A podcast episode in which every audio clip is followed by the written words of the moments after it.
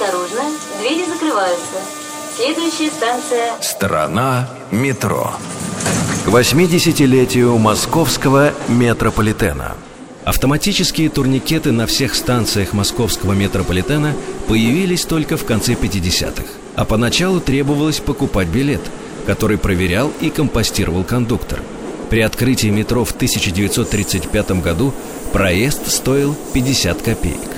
После денежной реформы 1961 года установилась легендарная цена прохода – 5 копеек.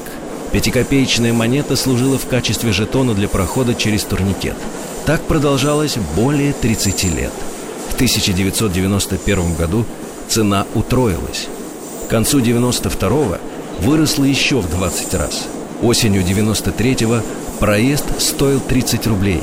В декабре 94-го – 400. Летом 97-го – 2000. Нынешняя цена аналогична уровню начала 1994 года. Тогда, 20 лет назад, проезд, как и сегодня, стоил 50 рублей. Страна метро. Что скрывается под землей?